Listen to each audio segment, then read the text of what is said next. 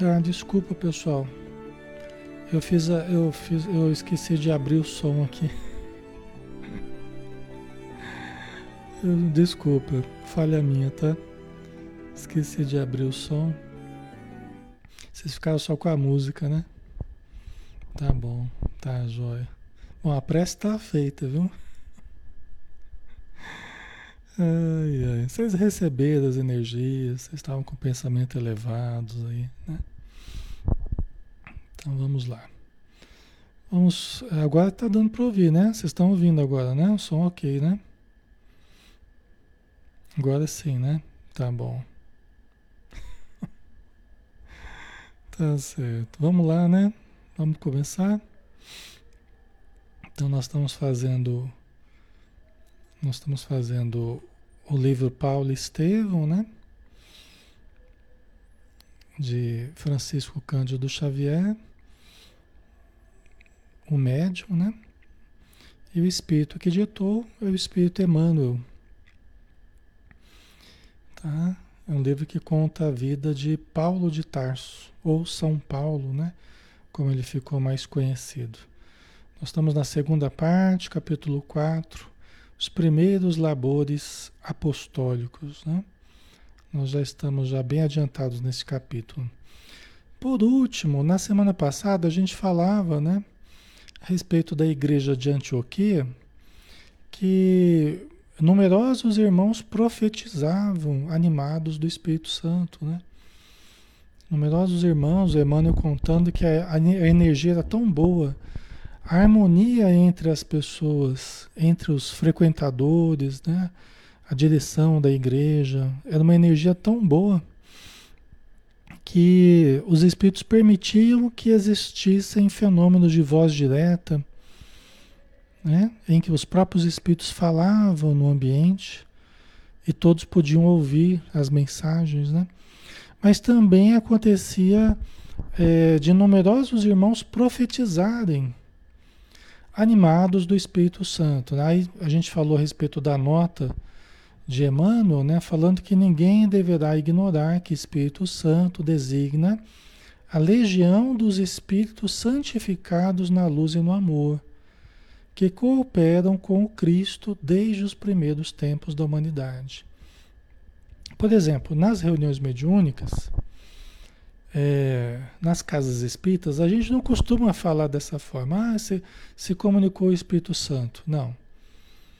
Né? Não é um termo que a gente costuma utilizar. Mas a gente fala assim, ó, se comunicou, teve uma mensagem de um espírito amigo, de um espírito elevado, de um espírito, de um mentor da casa, de um trabalhador da casa espírita, né? Teve uma comunicação elevada. Mas é lógico que numa reunião mediúnica se, comunica, se comunicam também espíritos necessitados. Aliás, a maior parte das comunicações é de espíritos necessitados. Né? Por quê? Porque o trabalho mediúnico, por exemplo, é um trabalho de caridade espiritual, é um trabalho de auxílio. A gente não faz sempre na oração, eu não tenho sempre feito, sempre lembrado do pessoal que desencarna, do pessoal que está em torno de nós sofrendo, tá? Então, esses são o maior objeto da reunião mediúnica na casa espírita. Aqueles que morreram com doenças variadas, morreram de acidentes, morreram assassinados ou é, de, através do suicídio ou qualquer tipo de morte. Né? Quem esteja necessitando é, de socorro, os espíritos vão levando para as reuniões mediúnicas. Tá? Então, é por isso que eu estou explicando, né? Que nós é, se comunicam com espíritos elevados para nos dar estímulos, mensagens, né? E também espíritos necessitados, né? Mas nas, nas igrejas nascentes do, do cristianismo, né? Nós sabemos, como o Emmanuel está dizendo, que haviam fenômenos mediúnicos também. Né? Haviam fenômenos mediúnicos, né? mensagens que os espíritos davam. Né? Então, é, assim como também se comunicavam espíritos necessitados. Né? Só que eles eram chamados de endemoniados, né? através de médiums necessitados, médiums desequilibrados. Né? Tá? Mas vamos nos deter agora essa questão do profetizar, né? A gente falava que muitos, é, inclusive hoje, né, muitas pessoas têm a capacidade de à noite terem sonhos proféticos, né? Elas têm sonhos a respeito de coisas que virão a ocorrer. Depois, quando ocorre, elas, elas relacionam com o sonho que elas tiveram. Né? Talvez alguns de vocês tenham tido já esse, essa possibilidade, né? Ou então a pessoa tende de ver lances assim de precognição ou premonição, né? É a mesma coisa, né? Premonição, precognição. Você ter conhecimento de algumas coisas antes delas ocorrerem. Você pode estar dormindo, pode estar acordado, você entra em contato com essa informação. Entendeu? Então é chamada premonição, né? E aí nós vamos tratar de um caso assim, né? Já que muitos na igreja de Antioquia estavam profetizando, né? Vai ter uma situação aqui, ó, que nós vamos falar, né? Foi aí que Agabo, que é um dos frequentadores da igreja de Antioquia, grande inspirado pelas forças do plano superior, então ele estava inspirado pelas forças superiores, do plano superior, né? Recebeu a mensagem referente às tristes provações de que Jerusalém seria vítima. Então, olha que interessante, né? O Agabo, que era um participante, ele teve a inspiração, ele teve essa mensagem, ele recebeu essa, essa mensagem referente às tristes provações que Jerusalém seria vítima. Né? Ele teve essa informação no momento de elevação, estava sendo inspirado pelo plano superior. Né? Porque as condições ali ambientes elas permitiam, as condições das pessoas ali permitiam isso, havia elevação. Né? É ruim quando as pessoas, o ambiente está muito ruim, as pessoas estão muito mal intuídas, elas são intuídas negativamente. Né? E aí é um perigo se a pessoa não tem controle sobre a fala. Por quê? O controle sobre a fala é muito importante para qualquer médium, né? Qualquer médium, qualquer pessoa que tenha condições mediúnicas, ela recebe intuições, inspirações, ela ouve os espíritos falarem, ela vê coisas, ela tem essas premonições, né? Qualquer tipo de mediunidade precisa ter muito controle, entre outras coisas, precisa ter controle da fala. A pessoa não pode ter as informações assim já sair falando. Principalmente se é uma pessoa iniciante nos processos mediúnicos, iniciante no conhecimento da mediunidade, insegura ainda no contato com a mediunidade, precisa tomar muito cuidado, pessoal. Precisa tomar muito cuidado. Por quê? Porque se você sai falando, vamos, vamos pensar aquela situação. Ai, meu, sonhei com você, eu sonhei que você tinha morrido. Né? Se você sonha com a pessoa e, e você tem essa coisa de você ter sonhos e acontecer. Se você sonha com a coisa e você vai e fala para a pessoa logo de cara, você pode causar um susto tremendo na pessoa. Você pode gerar uma ansiedade tremenda dentro da pessoa. E nós não vamos, na maioria das situações, nós não vamos evitar que as coisas aconteçam. Pode até surgir fatos isolados, até que se tenha condição de evitar uma coisa ou outra, mas via de regra são situações que as pessoas é, até acabam nem mudando a vida das pessoas, ou se muda, muda para pior, porque ela fica mais insegura. E outra, quando se trata de futuro, nós nunca sabemos se aquilo vai acontecer mesmo ou não. Então, às vezes, a gente pode botar o terror na pessoa e aquilo nem ser algo que venha a ocorrer. Entendeu? Então a gente precisa tomar muito cuidado com essas informações que vêm via mediúnica, porque tem pessoas muito afoitas, né? Elas acham que tudo que elas percebem mediunicamente elas têm que falar para os outros. E não é assim. A primeira coisa é tomar cuidado com a fala. Né? Deixa eu pensar, deixa eu analisar, cada caso é um caso. Né? E outra, às vezes você fala para a pessoa, depois quando acontece, ela acha que você que causou aquilo. Pelo simples fato de você falar, olha, cuidado que eu sonhei que vai acontecer uma coisa. Depois, quando acontece, a pessoa acha que é você que causou. Às vezes coloca até a culpa em você, achando que você causou, sendo que às vezes você só teve a, a informação da coisa, né? Você não foi responsável pela coisa, né? Mas as pessoas podem ter essa atitude também. Entendeu? Então é algo que precisa de muito cuidado, né? É lógico, se você está bem inspirado, se você está equilibrado, num contexto equilibrado, né? Você pode até perguntar para alguém que tem mais experiência na área, conversar, explicar, olha, eu percebi tal coisa. Né? É algo que a gente pode fazer alguma coisa de uma forma direta ou indireta? Podemos até pensar se dá para falar ou não, mas não sair né, precipitadamente comentando as coisas. Nem as coisas que vê. Às vezes a pessoa vai aplicar passe, né? às vezes você tem uma.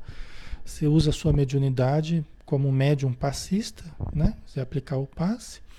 E às vezes quando você está aplicando o passe, você pode perceber coisas com relação à pessoa que você está aplicando.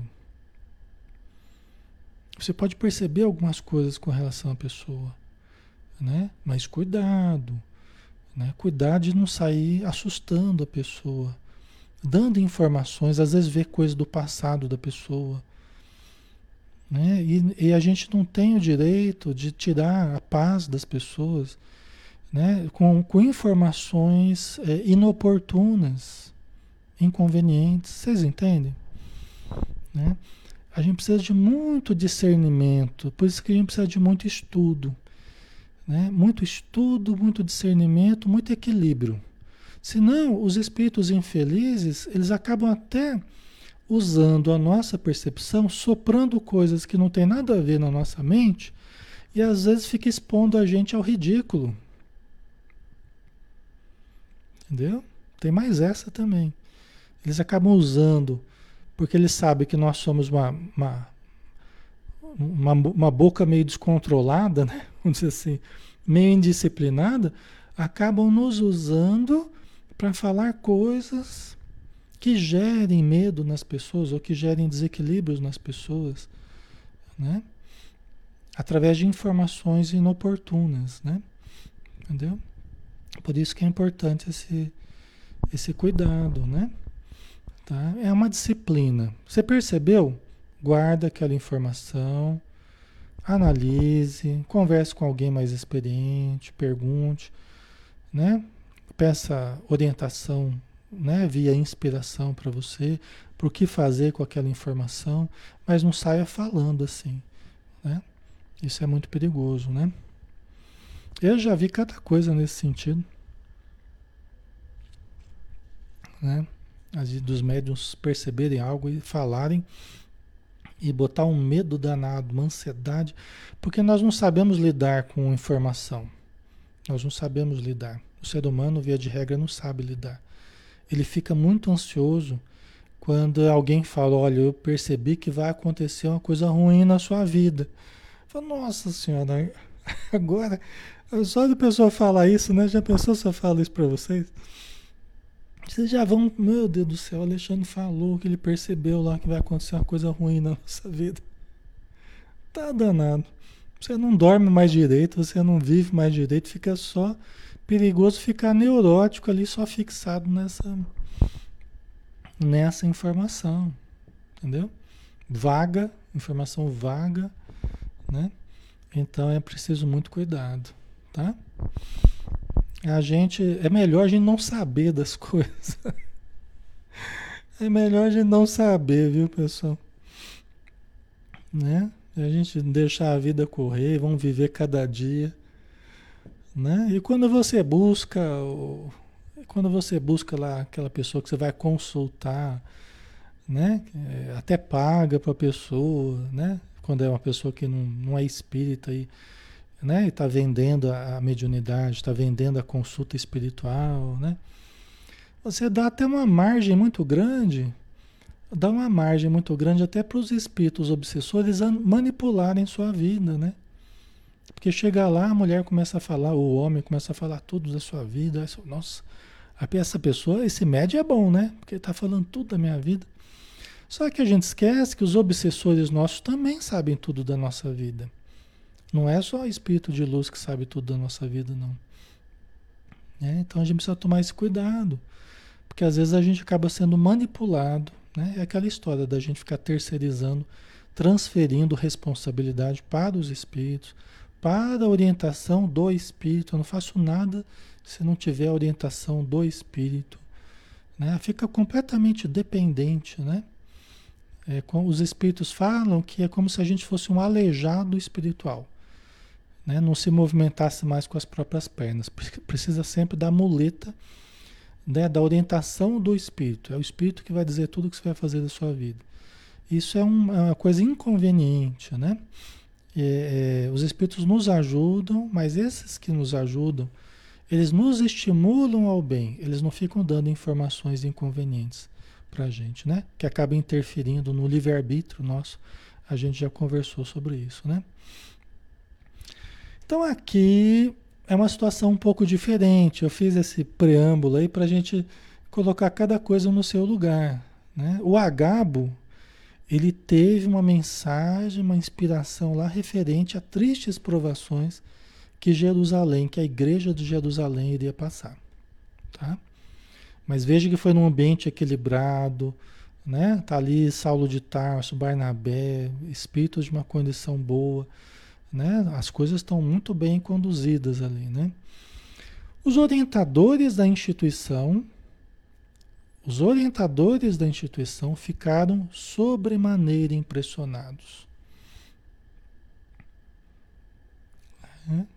Então, os orientadores, né? Certamente o Barnabé, Saulo, Prócoro e outros lá, né? Ficaram é, sobremaneira impressionados. Por insistência de Saulo, Barnabé expediu um mensageiro a Simão Pedro, enviando notícias e exortando-o à vigilância. Mas veja que isso está sendo feito num nível de equilíbrio, né? Entre, entre dirigentes, após a análise, você vê a insistência de Saulo. E Saulo insistiu com Barnabé, o Barnabé enviou um mensageiro até Simão Pedro lá em Jerusalém né, na casa do caminho lá, tá? Para chamá-lo à vigilância. Olha, toma cuidado, Simão. Né? Nós percebemos assim, assim assado. Né? Ok? Certo, pessoal. O som, som tá ok aí?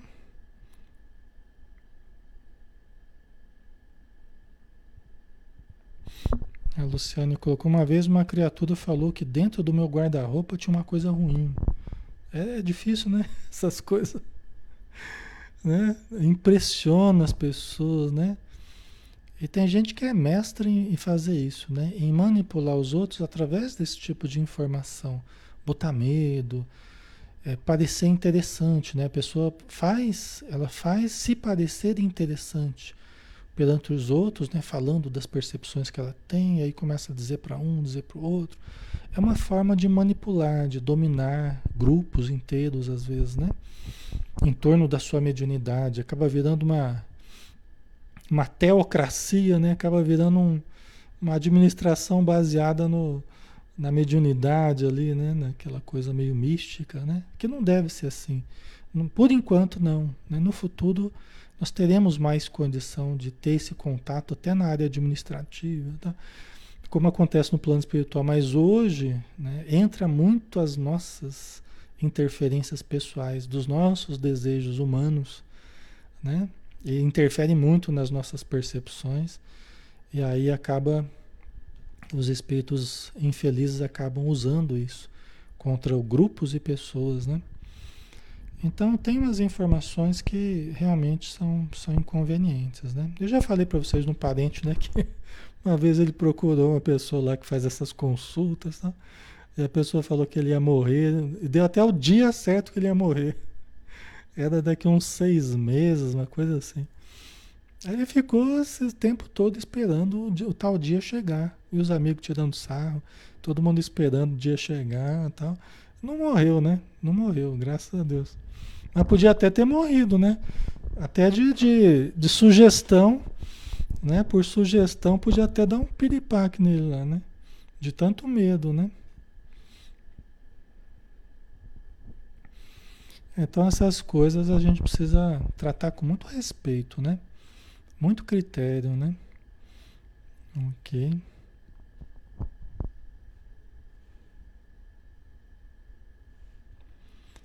Certo. Vamos lá. Às vezes as pessoas são bem intencionadas. A, a, a, você percebe a boa intenção às vezes das pessoas, mas aí você percebe a falta de discernimento. Os nossos erros, a gente, a gente erra tentando acertar, né? Mesmo na mediunidade, a gente erra tentando acertar. A gente até tinha boa vontade, mas às vezes não tinha informação, não tinha entendimento, às vezes não foi bem orientado como médium ainda, né? Então, às vezes não tem vivência, não tem experiência, né? É, então aí a pessoa acaba se precipitando em algumas, algumas situações. Médiums não são pessoas infalíveis, não são pessoas especiais, assim, dotadas de poderes, né, que tornam ela um santo. Isso não é o que caracteriza o médium. Né? Os médiums aqui na Terra são bastante necessitados.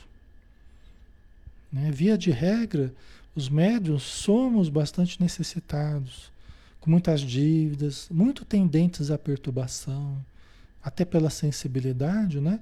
Precisa de uma vigilância muito grande, né? Então a gente muitas vezes erra tentando acertar, mas às vezes por falta de experiência, né? Por falta de, de, de conhecimento, de estudo, né? Tá? Ok. Então eles mandaram o mensageiro lá para Jerusalém, né? O negócio era sério. O emissário regressou, trazendo a impressão de surpresa do ex-pescador, do Simão Pedro, né? Ele voltou para Antioquia trazendo a, a surpresa do, do Simão Pedro, né? Que agradecia os apelos generosos. E muitas vezes quando a gente recebe assim até uma né, alguma coisa assim falando do que pode vir a ocorrer, a gente, né, pode ser até que a gente não acredite, né? Depende de quem está vindo, né? É, depende da segurança que você tem no médium que está falando, né? Depende aquele, aquela relação que você tenha com aquela pessoa, a confiança que você tem. Você pega um Chico Xavier, por exemplo, né? Chico Xavier é uma mediunidade extraordinária, segura, né? um médium experimentado, um médium equilibrado, né? É, e tem muitas outras pessoas que são médiums muito bons, né? E que às vezes, pelo contato que ele tem conosco, pode até ser que ele perceba alguma coisa, nos fale alguma coisa, nos alerte, né? E pode até ajudar. Mas isso tudo tem que ser muito bem, muito bem analisado pelo médium e por nós que recebamos a informação também? Então, com efeito, olha só. Com efeito, daí a meses, um portador da igreja de Jerusalém chega apressadamente a Antioquia, trazendo notícias alarmantes e dolorosas. Quer dizer que era verdade. Era verdade. Quer dizer que a intuição que tiveram, né, o alerta que foi feito a Simão Pedro, era real. E isso muitas vezes os espíritos fazem não para que a gente possa mudar das situações. Porque tem situações que vão ocorrer mesmo e a gente não tem controle. O fato da gente perceber não quer dizer que a gente tem que alterar situações. As nossas percepções, elas ocorrem independente da nossa capacidade de, de alterar os fatos, as ocorrências. Vocês entendem? Então, nem sempre que a gente percebe alguma coisa é para a gente alterar, é para a gente falar, é para a gente mudar, para não acontecer. Não.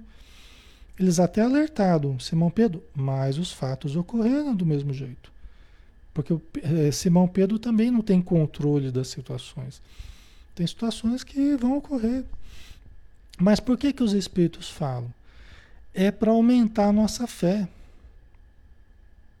tanto aqueles que recebem a mensagem quanto aqueles que são o objeto da mensagem. É para que a gente veja, olha só, como o plano espiritual realmente está ali inspirando o pessoal de Antioquia. Até para o Pedro respeitar o trabalho de Antioquia, valorizar o trabalho de Antioquia. Olha só, eles estão realmente é, bem sintonizados. Entendeu? Então isso aumenta a fé das pessoas, aumenta a confiança. E os espíritos dizem de algum modo, através também disso, eles dizem assim, ó, estamos aqui ajudando. Fiquem firmes aí, porque nós estamos aqui junto de vocês. Ok? Nós estamos aqui juntos. Né? E vocês vão passar por dificuldades, mas fiquem firmes. Né? Porque não, não está faltando ajuda. E não vai faltar ajuda. Mas confiem, nós estamos aqui. Sabendo, inclusive, do que vai acontecer. Entendeu? Então isso aumenta a fé das pessoas. E a fé é assim. A fé a gente vai construindo, a gente vai aprimorando, a gente vai solidificando, né? A fé sobre a rocha, né? É através dessas experiências, né? Muitas delas dolorosas, que a gente não podia mudar, mas a gente já estava até sabendo, muitas vezes que iria ocorrer, né? Certo, o som tá ok, né? Ok. Certo, né? Então vamos lá. Tá fazendo sentido para vocês, pessoal? Qualquer dúvida aí, né? A gente vai tentando desfazer, né? A mediunidade, ela deve estar na visão espírita, tá? Porque médiums existe para todo lado, de todo jeito, dentro e fora das religiões, tá? Mas a mediunidade, na visão espírita, toda mediunidade deve ser gratuita, tá? Nunca deve ser cobrada. Toda mediunidade, se aplica um passe, não deve cobrar. Você recebe uma mensagem, não deve cobrar pela mensagem. Você recebe um livro, não deve cobrar. O médium não deve ganhar sobre aquele livro. Lógico que a manufatura do livro, né, a produção gráfica tal, isso tem um custo para vender, né? Isso aí a gente já entende isso. Isso já está absorvido, né? No movimento espírita normal. Agora o médium não vai cobrar pelo livro, né? O, o psicógrafo não vai ganhar em cima do livro, né? Entendeu? Então vai reverter a venda para casa, para as obras assistenciais, né? Então a psicofonia de incorporar, de atender espíritos necessitados, né? O médium não vai cobrar, os participantes da reunião mediúnica não vão cobrar para atender espíritos. Ah, vou na sua casa fazer uma limpeza, fazer um, aplicar um passe, fazer uma prece aí na sua casa. Ah, eu cobro 500 reais para fazer isso. Jamais. Entendeu? Dentro do espiritismo, jamais. Isso é uma coisa que não cabe, né? Não cabe na, na visão espírita, tá? Então, certo? Isso é muito importante, porque a mediunidade, pessoal, só para a gente. É importante quando a gente entra em certos assuntos a gente trabalhar um pouco melhor, né?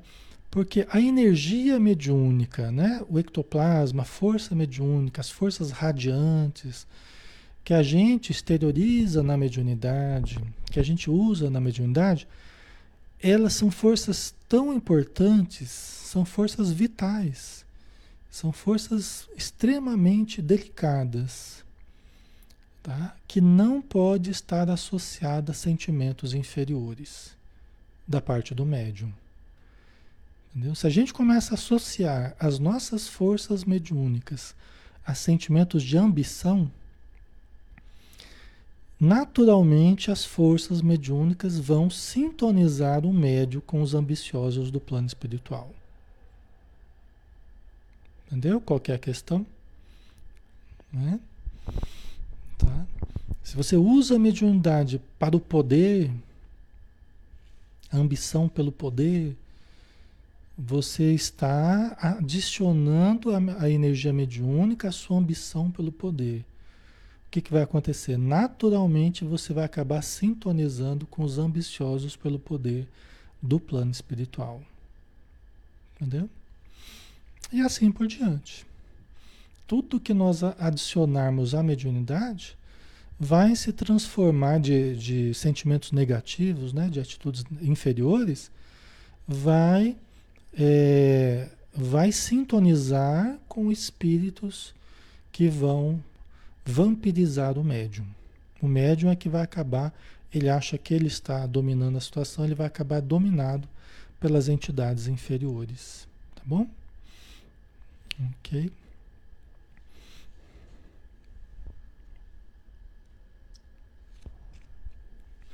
Então, por isso que os espíritos, em se tratando de irradiação de energia, aplicar o passe, os espíritos absolutamente não cobrar.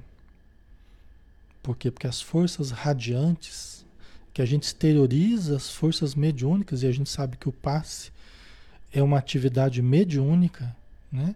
que está sempre misturada a energia que os espíritos adicionam as nossas energias para que as forças radiantes cheguem até o doente. Né? Então, por isso que a gente fala, é um médium passista ou é um médium magnetizador, né? que vai aplicar o passe magnético. Todo passe é magnético, tá? Só para lembrar. Todo passe magnético, se baseia em energias magnéticas, eletromagnéticas, né? Tá? Ok. Então vamos lá, né?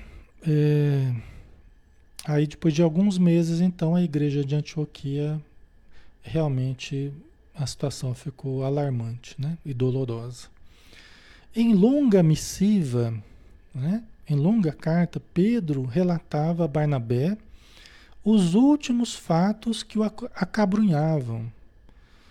Escrevia na data em que Tiago, filho de Zebedeu, Tiago, irmão de João, o evangelista, né? Porque tinha o Tiago, aquele mais próximo do judaísmo, né? Era outro Tiago, né? Esse Tiago aqui era irmão de João, né? Os dois eram os filhos de Zebedeu, né? Então escrevia na data em que Tiago, filho de Zebedeu, sofrera a pena de morte em grande espetáculo público. Quer dizer que eles voltaram lá em Jerusalém a matar alguém ligado à casa do caminho. Né? O Estevão havia morrido e agora o, o, o Tiago, né? o irmão do João. Tá? Certo?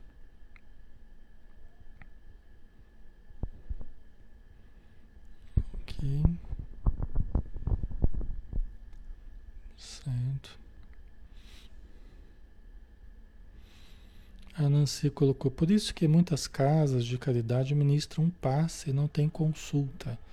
A consulta, né? Algumas casas fazem a consulta com algum médium, né? Algum espírito que incorpora. Outras não fazem, né? É. Você tem, hoje em dia, você tem os atendimentos fraternos, né? Que na verdade são as consultas, são aqueles atendimentos que se faz com a equipe que faz o atendimento fraterno, né? Então, onde a pessoa se abre, conta os problemas, as dificuldades, por que está procurando a casa espírita, o que está acontecendo na família tal. E aí a pessoa, o atendente, que vai conversar com a pessoa, vai procurar orientá-lo. Falar, olha, no seu caso, seria bom fazer assim, assim, assado. Venha nas reuniões públicas, venha tomar o passe. Não é? Orienta, né? Se você quiser participar de um estudo que a gente tem aqui ou nós vamos colocar o nome do, do seu marido no caderno de prece, na reunião mediúnica, tá? Nós vamos tentar ajudar, ok? Então tem essas consultas, né? Agora tem casas que colocam um médium para as pessoas consultarem. Na nossa casa a gente não faz isso, tá? A gente respeita as outras que fazem, mas a gente não tem esse procedimento, né? A gente faz o atendimento fraterno, né? Mas a gente não usa de de fazer esse atendimento mediúnico né, com, a, com as pessoas, é, onde elas podem conversar diretamente com o espírito, nós, nós não temos esse atendimento. Mas muitas têm, a gente respeita, cada casa sabe melhor como se estruturar. Tá? Ok? Então, o Tiago morreu, né? ele sofreu a pena de morte em grande espetáculo público, né? Que é uma situação triste ali para a igreja do caminho, né? Demonstrando que aquela precognição que foi tida, aquela inspiração, ela tinha sido verdadeira, né? Herodes Agripa não lhe tolerara as pregações cheias de sinceridade e apelos justos, que era o, o, o rei da Judéia, né? Herodes Agripa, né? Na época. Ele não tolerara as pregações cheias de sinceridade e apelos justos, as palestras do Tiago, né? O irmão de João vinha da Galileia, né? Que tinha a Galileia, Samaria e a Judéia, né? Então, a casa do caminho fica na Judéia. Então ele vinha da Galileia com a primitiva franqueza dos anúncios do novo reino. Ele vinha da Galileia, é, talvez com aquela visão mais pura, mais, mais franca, né? Do, do, dos momentos com Jesus, com uh, aquela energia toda que ficou impregnada na Galileia, né? Ao, no, nas proximidades do lago de Genezaré, né? toda aquela região que Jesus é, esteve muito presente. Né? Então ele foi para a Judéia trazendo aquela franqueza, trazendo aquela, aquela sinceridade do, do, dos ensinos de Jesus. Né? E aí o que aconteceu? Né? E aí o Herodes não tolerou, do mesmo jeito que Saulo de Tarso não tolerou as pregações de Estevão, que eram também vivas, né? ricas da, da, da sua sinceridade, da sua franqueza. Né? Do mesmo jeito, Herodes não tolerou as pregações de Tiago. Né? Então a gente vê sempre o desejo dos judeus na época de controlarem, né? de interferirem na fé nascente dos cristãos. Né?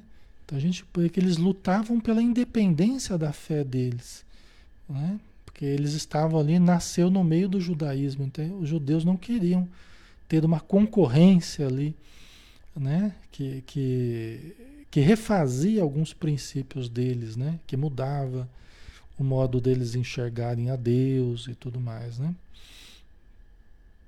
Então, ok inadaptado ao convencionalismo farisaico, levara muito longe o sentido de suas exortações profundas. Né? Quer dizer, ele não estava adaptado ainda ao convencionalismo farisaico. Porque lembra né, que, que Tiago, né, o outro Tiago, ele, ele estava influenciando bastante a, a igreja do caminho, né, a casa do caminho, e ela estava parecendo mais uma sinagoga já, né? Estava descaracterizando até, de certo modo, os trabalhos cristãos ali na casa do caminho. Né?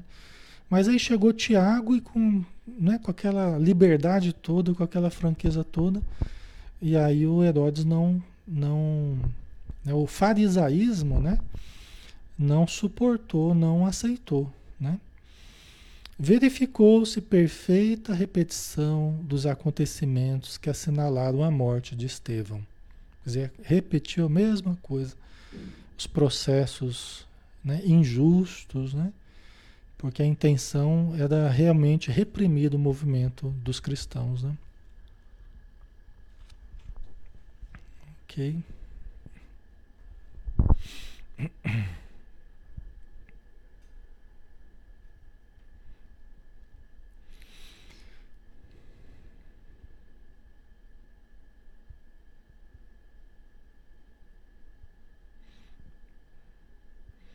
Ok.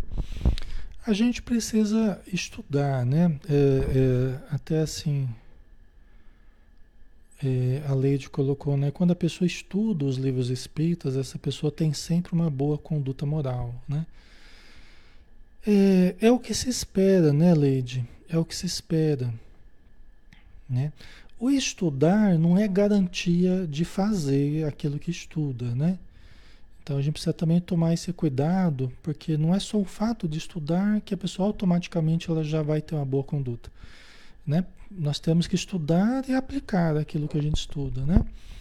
Mas não é garantia, né? É o que se espera, o que você colocou aí é o que a gente espera, Para nós e para os outros que estudam também, né? Mas pode não acontecer, inclusive, né? Então, é, a hipocrisia, né? E os deslizes morais, eles existem em qualquer lugar, né? Inclusive no meio espírita também, em qualquer religião, qualquer igreja, né? Então a gente precisa tomar esse cuidado. A doutrina coloca as coisas de uma forma muito boa, né? Quer dizer, o espiritismo nos ensina a fazer da forma correta, né? Mas nem sempre os espíritas fazem da forma que os espíritos ensinam, né? Que Jesus ensinou, que a gente vê nas obras, né? Mas é o que se espera, o que você colocou é o que se espera, né? Tá? A gente tem que fazer o máximo possível para concretizar isso que você falou, né? Lembrando que todos somos falhos também todos temos né, certas dificuldades, né? Mas o, o estudo é fundamental, né? É, é muito importante para a gente se aprimorar, com toda certeza, né? Tá? Ok. Os judeus exasperaram-se contra as noções de liberdade religiosa. Né? Os judeus que não estavam querendo é, que houvesse essa liberdade religiosa, não. Eles não estavam suportando é, as pregações falando diferente daquilo que eles ensinavam nas sinagogas, né? Sua atitude sincera e simples foi levada à conta de rebeldia. Tremendas perseguições irromperam sem tréguas. Né? Que foi perseguição para todo lado, novamente, repetindo aquilo que Paulo de Saulo de Tarso já tinha feito, né? Ok. A mensagem de Pedro relatava também as penosas dificuldades da igreja. Quer dizer, quando Pedro eh, respondeu, né, quando Pedro falou sobre os acontecimentos que estavam havendo em Jerusalém, ele falou também das dificuldades da igreja, as dificuldades financeiras, as dificuldades, né, pelo jeito ficou tudo difícil lá, né? A cidade sofria fome e epidemias. Enquanto a perseguição cruel apertava o cerco, inumeráveis filas de famintos e doentes batiam-lhe as portas. O ex-pescador solicitava de Antioquia os socorros possíveis. Né? Então veja que, ao mesmo tempo que haviam as perseguições, um número crescente de doentes e miseráveis batiam a porta da igreja, né? Era dificuldade para todo lado, né? Então Simão Pedro estava também pedindo ajuda ao pessoal de Antioquia, né? E aqui está uma lição muito importante também, né? Aqui está uma lição muito importante, é, é, né? Você vê, eles, eles apoiaram Saulo de Tarso, Saulo de Tarso foi buscar a ajuda deles quando ele, quando ele precisou. Ele não pôde ficar em Jerusalém. Mas eles apoiaram ele, eles acolheram, trataram de Saulo de Tarso. Agora era a igreja de, de era os cristãos de Jerusalém que estavam pedindo ajuda ali para Barnabé e Saulo de Tarso, a igreja de Antioquia, né? E aqui está uma lição muito importante, né? Da, da ajuda mútua, né? Ninguém vive só para si e, e, e não tem ninguém que não precise de ajuda de alguém em algum momento. E também não tem ninguém que não possa ajudar outras pessoas. Né? A gente sempre vai poder ajudar e vai poder e vai precisar de ajuda também. Né? Isso é uma coisa importante da gente considerar, né? Tanto individualmente quanto coletivamente. Né? Ninguém vive só para si, ninguém vive só fechado no seu mundo.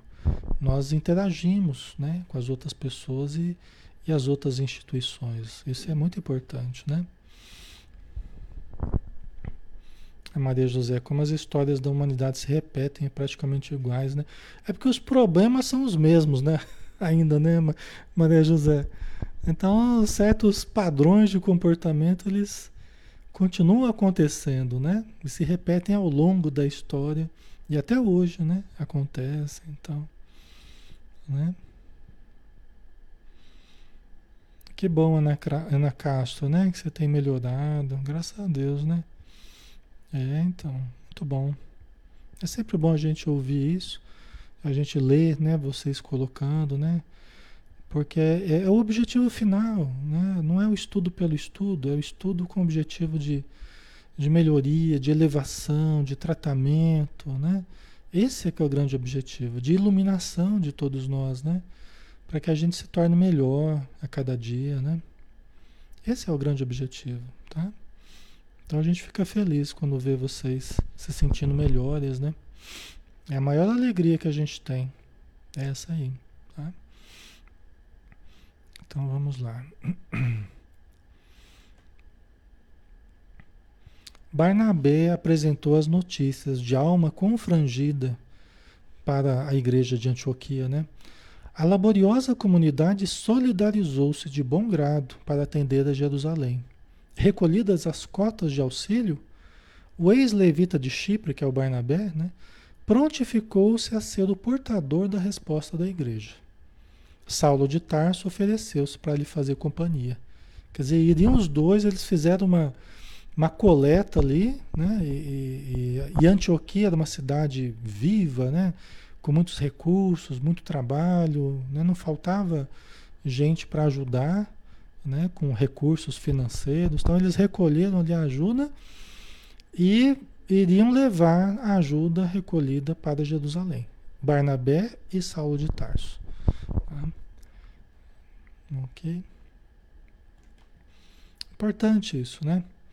E o dinheiro é importante também, porque sem dinheiro a gente não vive, né? Nem as instituições, nem a gente. Então, a ajuda financeira também, né? Que, que uns ajudam os outros na comunidade dentro das casas espíritas, né? Às vezes quando alguém precisa, a gente se juntar e, e ajudar, né? Ou até uma outra casa espírita ou alguma outra instituição que está precisando, né? Isso é muito importante, essa ajuda recíproca, né? E a gente ter humildade, você viu, o Simão Pedro ele teve humildade de pedir ajuda. Ele podia ter ficado quieto lá, não, nós vamos dar conta sozinho, tal e ficar sofrendo lá. Não, ele teve a humildade de pedir ajuda, né? Pedi e obtereis, né? Buscar e achareis, como Jesus ensinou, né? Então, às vezes, o nosso maior desafio é pedir ajuda. Às vezes, o maior desafio é pedir ajuda, né? Porque às vezes o nosso orgulho até dificulta muito para a gente pedir ajuda, né? Mas a gente buscar ajuda e se colocar de forma humilde, né, para receber ajuda, é muito importante. Extremamente importante, né? A gente percebe é, no contato com a espiritualidade, no contato com o atendimento fraterno, no contato com a ajuda às pessoas que nos procuram, a gente percebe um certo padrão a gente percebe um certo padrão. Quando a pessoa ela vai pedir ajuda, mas ela, ela se mantém muito fechada, na verdade ela não abre aquilo que está acontecendo de verdade. Para se proteger, por, né, não, quer, não quer se expor, mesmo pedindo ajuda, não quer se expor. Quando a pessoa não se abre de verdade, a gente percebe que a espiritualidade ela fica mais, também fica mais restrita. Por quê? Porque a pessoa não está se abrindo exatamente do jeito que precisava se abrir. Entendeu? É como se a espiritualidade muitas vezes ficasse esperando a pessoa também ser realmente sincera. Lógico que tem que ser com alguém de confiança, né? Seja na casa espírita, seja fora da casa, tem que ser com alguém de confiança, né? Para que a gente se abra mesmo, conte o que está acontecendo, qual que é o problema de verdade, porque senão, às vezes a gente tem uma ideia meio distorcida do problema. E até a gente percebe até que a espiritualidade ela também fica meio stand-by, fica esperando a pessoa realmente contar o que está acontecendo. Quando abre a situação, aí a gente vai entender melhor o que está acontecendo. Aí que a gente vai conseguir compreender. E aí a gente percebe que a espiritualidade ela vê assim, ó, chegou no ponto que precisava. Agora você está vendo realmente, porque eles sabem o que está acontecendo, né? Mas eles querem que a pessoa nos conte, para que a gente saiba e saiba como ajudar. Porque senão fica uma situação toda camuflada. Fica uma situação muito fechada em que às vezes a gente não sabe nem como ajudar. Ou a gente fica tentando ajudar, mas sem saber realmente qual é o problema. O que está acontecendo de verdade, né? E às vezes até não, não faz muito sentido a história até. Fica difícil até de ajudar porque não está não tá encaixando a coisa, né? Mas aí quando a pessoa conta de fato o que está acontecendo, aí parece que a ajuda ela realmente ela acontece de uma forma especial, de uma forma diferente, né? Entendeu? Certo.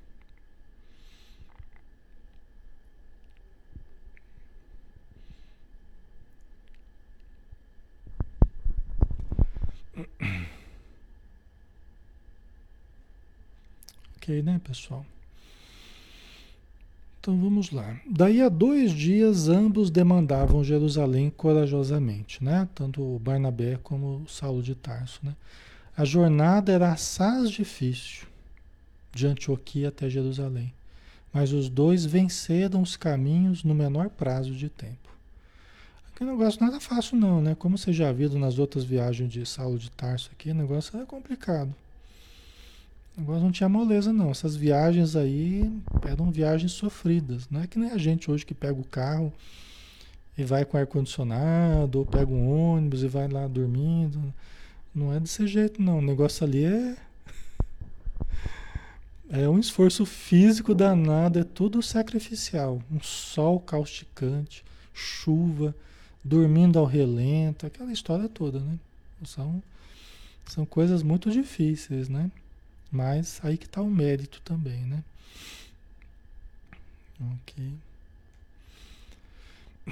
Imensas surpresas aguardavam os emissários de Antioquia, que já não encontraram Simão Pedro em Jerusalém. Porque quando chegaram lá, o Simão Pedro nem estava mais lá. As autoridades haviam efetuado a prisão do ex-pescador de Cafarnaum, logo após a dolorosa execução do filho de Zebedeu. Você vê que coisa, né? Chegaram lá, a situação estava pior ainda do que, do que eles tinham falado, né? O Simão Pedro tinha sido preso, né? É, na época, né? Após a, a dolorosa execução do Tiago, né? Então Simão Pedro nem estava ali, né? Simão Pedro fora preso sem compaixão e com todo o desrespeito. Ele que cuidava tanto né, dos doentes, com tanto carinho, as crianças, as mulheres, idosos, doentes, todos, né? O, o, é, é, foi preso sem compaixão e com todo o desrespeito pelos criminosos sequazes de Herodes. Mas dias depois, um anjo visitara o cárcere do apóstolo, restituindo a liberdade. Vê que interessante, né? Que dias depois de Simão Pedro ter ter sido preso, um espírito de luz, um anjo, né? um espírito muito elevado, soltou Pedro da prisão, abriu, ocorreu um fenômeno físico ali. Né? Era uma prisão injusta, né? era uma perseguição injusta. Então a gente pode entender ali Jesus socorrendo os seus trabalhadores né, das formas possíveis, é, levando em consideração que era todo, não era um criminoso. Simão Pedro não era um criminoso. Era uma pessoa que trabalhava pelo bem das pessoas, né, socorrendo. Você vê que interessante, né, Jamílio? Impressionante, né? Isso consta nos Atos dos Apóstolos, né? Pedro foi liberto, né? Pedro foi liberto da prisão por um anjo, né? por um espírito de luz. Né? É, um espírito ele só consegue agir na matéria assim através do ectoplasma, através da força mediúnica de alguém. Então, ou foi através da própria força de, de Simão Pedro, ou de alguém, às vezes até do carcereiro, né? ou de alguém que estava preso ali também, mas ou, ou de alguém das proximidades. Então, eles recolhem esse material do médium e aí eles conseguem interferir na, na matéria. Eles conseguem mover objetos, eles conseguem. Mas isso aqui é uma situação especialíssima, tá? Não é uma coisa assim corriqueira, não. É uma situação especialíssima. Ok?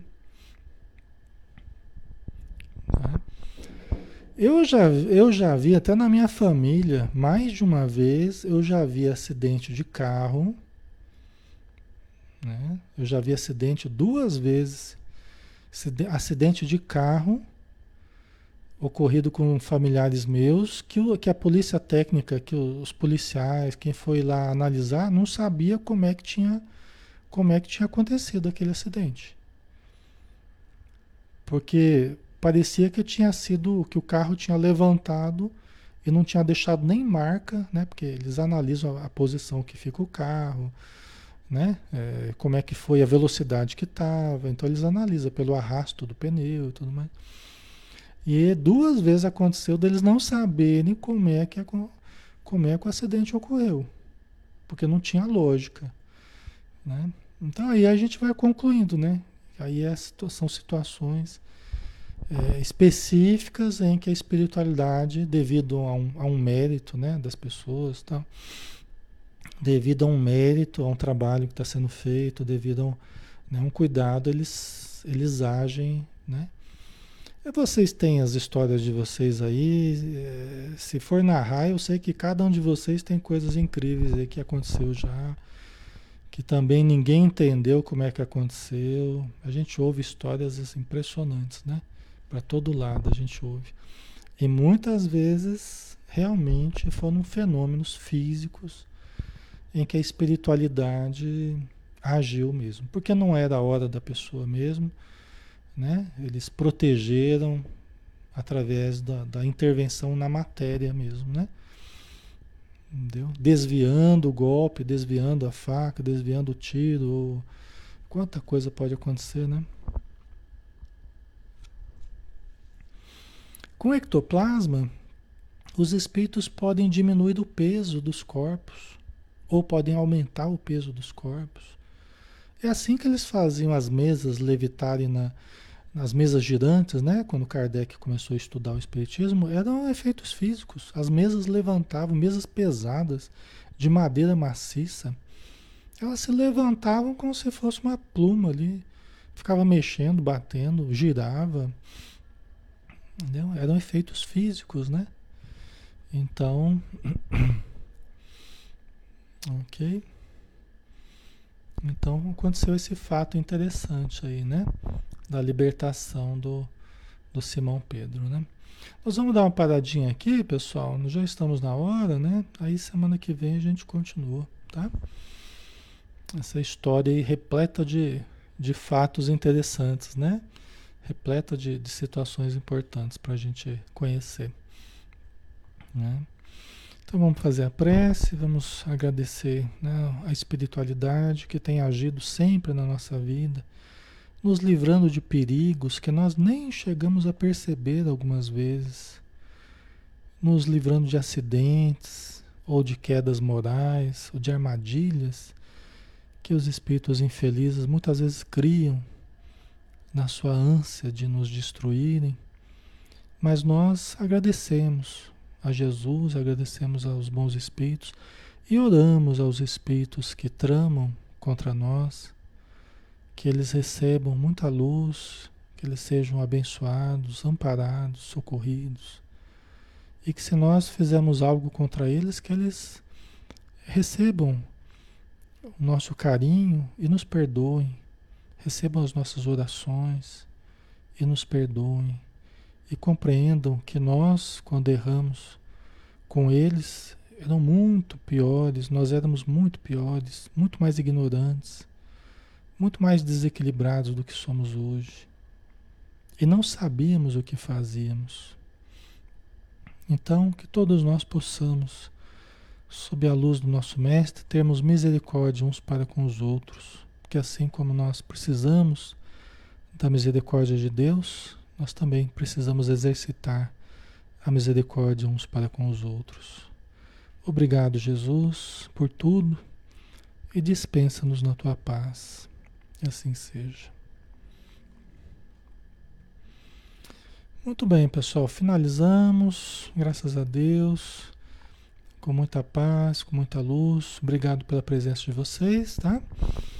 Nossa gratidão e amanhã estaremos juntos, né? Amanhã a gente tem o Ser Consciente aqui, Tá bom? Às 8 horas, 20 horas. Um abraço, fiquem com Deus, pessoal.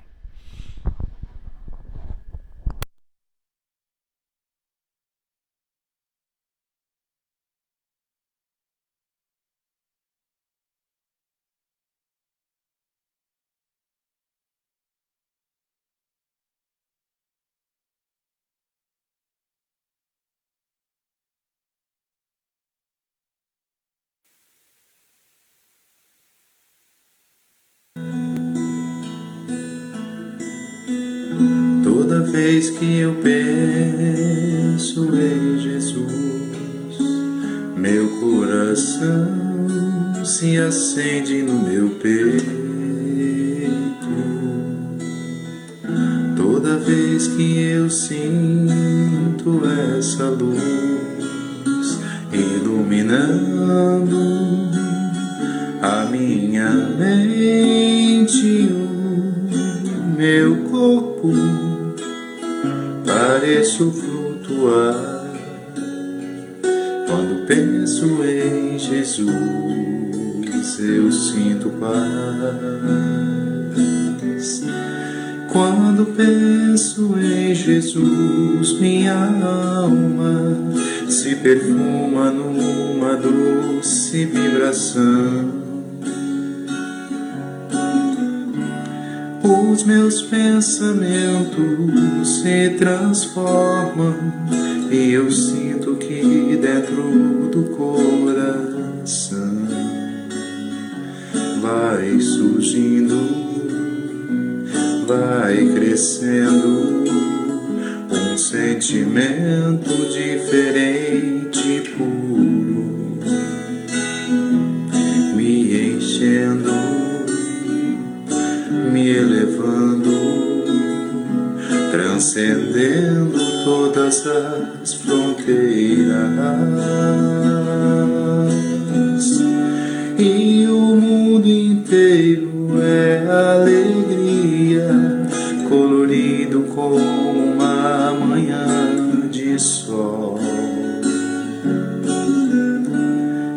Quase grito de tanta felicidade. Meu sorriso não demora a despontar. Quando penso em Jesus, só quero amar.